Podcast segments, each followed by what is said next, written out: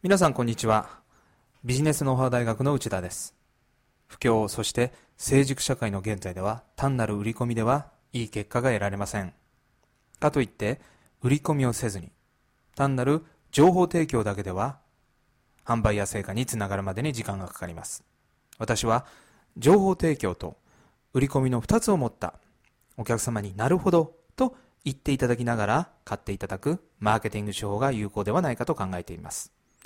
今日はドラマから学ぶマーケティングというテーマで少しお話しします。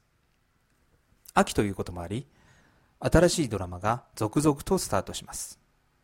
個人的には私はフジテレビの不毛地帯、そしてほぼ全てのシリーズを見ているテレビ朝日の相棒が楽しみです。さて、これらのドラマの宣伝ですが CM を打ったり、出演者が情報番組に出演するのが最も一般的な方法ですが、最近、特にテレビ局が力を入れているドラマでは、宣伝のための特別番組が放送されるケースが少なくありません。ストーリーや登場人物を説明したり、出演する俳優のインタビューを放送したりします。我々、視聴者から見ればドラマの予習予習のような番組です。逆に、この予習が視聴者を集めるのです。何の情報もなく、出演する俳優とタイトル、あらすじだけではなかなか視聴者の心をキャッチすることが難しくなったとも言えるでしょう。ある程度の種明かし、情報の開示が不可欠になったとも考えられます。もちろんこれはビジネスでも同じです。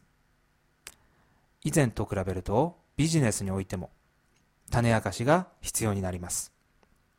商品やサービスを買わないと全く種がわからないのでは、お客様を集めることは難しくなったのです。流行っている本屋は必ずと言っていいほど椅子が置かれていて、気兼ねすることなく何時間でも本を読むことができるものです。立ち読み禁止では本は売れないのです。ある程度本の内容を読ませるからこそ本が売れるのです。あなたが持っている情報やノウハウを勇気を持ってお客様に見せることはできないでしょうか？もちろん100%全て見せる必要はありません。お客様は3割知ることができれば残りの7割が見たくなるものです。そして3割の中になるほどがあればお客様は必ず行動するものです。お客様の予習はできているでしょうか？もう一度考えてみてください。それではまた次回をお楽しみに。